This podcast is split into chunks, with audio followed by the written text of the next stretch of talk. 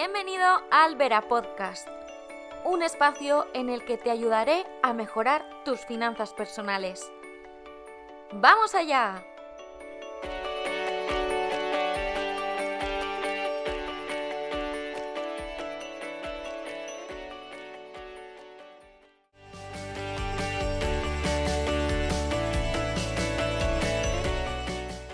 Hola, yo soy Vera, bienvenido a mi blog. En el post de hoy hablaremos sobre el ahorro y por qué este es tan importante. Empecemos por el principio. ¿Conoces el concepto del ahorro? El concepto de ahorro es realmente simple. Ahorrar es guardar parte de nuestros ingresos, es decir, esa parte que no destinamos para el consumo. Se trata de un porcentaje que, en mayor o menor medida, dependiendo de nuestra economía doméstica, guardaremos para posibles necesidades futuras ahorrar es algo así como un seguro a futuro. Pero si es así de simple, ¿cómo puede ser que a veces se nos haga tan complicado ahorrar? Aunque su concepto sea sencillo, ahorrar es un hábito y requiere constancia, dedicación y mucha fuerza de voluntad. Muchas veces, por más que queramos ahorrar, notamos cómo el dinero se nos escapa de nuestros bolsillos. Y es que, como se suele decir, el dinero es difícil de ganar, pero se va de nuestros bolsillos muy fácilmente. Tras pagar las facturas, comida y demás gastos del día a día, ahorrar puede volverse realmente complicado. Por desgracia, muchas personas viven al día y no consiguen ahorrar o incluso pueden no darle la importancia que deberían al ahorro y al dinero. Ahorrar debería ser una actividad fundamental en el día a día de las personas, independientemente de su edad. Nunca es demasiado pronto para comenzar, créeme. Cuanto antes empieces a crear tu fondo de ahorro, más lo agradecerás en un futuro. Existen muchas razones por las que comenzar el viaje del ahorro. Comprar una casa, realizar ese viaje que siempre has deseado, disfrutar de una buena jubilación o simplemente tener un fondo para imprevistos.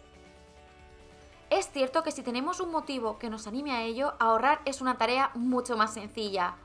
El ahorro puede ser esa herramienta que nos ayude a materializar nuestros sueños. ¿No te parece muy poderosa? Sin embargo, aunque tener estas aspiraciones que nos motiven al ahorro están muy bien, no debemos olvidar que lo importante es ahorrar siempre. Debes lograr que cada día cuente. De esta forma no solo adquirimos el hábito del ahorro, generando una sana costumbre para nuestros bolsillos, sino que también vemos antes resultados, lo que nos motiva a ahorrar todavía más. Si quieres embarcarte en el viaje del ahorro, te recomiendo que comiences con estos simples consejos que son muy prácticos. 1. Haz un presupuesto mensual. En mi perfil de Instagram tienes un enlace a mi propia plantilla que seguro te será muy útil. 2. Establece metas de ahorro y divídelas a corto, medio y largo plazo. 3. Muy importante, Parece una tontería, pero debemos de aprender a diferenciar entre lo que son nuestras necesidades reales y los gastos por capricho. 4. Controla tus microgastos. ¿Qué son los microgastos? Pues son estos pequeños gastos que realizamos día a día y que poco a poco van creando un montoncito.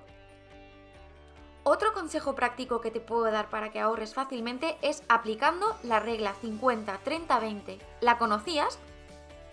Esta regla es un básico del ahorro por su gran sencillez y la facilidad que tiene a la hora de implementarla. Entonces, ¿cómo funciona? La regla sigue unas pautas muy sencillas. Recuerda, su nombre es regla 50-30-20.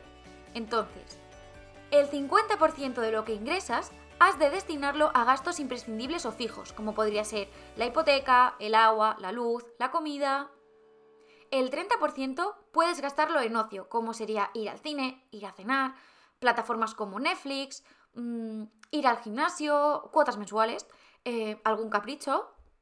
Y el 20% restante es lo que tendrías que reservar para el ahorro. Te animo a que implementes esta regla y los consejos que te he dado en tu día a día y te aseguro que notarás la diferencia. Y es que al final el ahorro es ese soporte que te atenderá ante cualquier emergencia y te permitirá una mejor calidad de vida en el futuro. Recuerda, consume de forma responsable en el presente.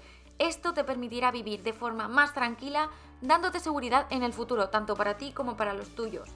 Y ya, para acabar el post, aunque resulte evidente, recuerda, lo más importante cuando estamos ahorrando es no tocar nuestros ahorros. Si quieres, puedes tener un fondo para emergencias diferente a tu fondo de ahorro al que puedas recurrir de forma puntual. Así, tus ahorros seguirán creciendo poco a poco.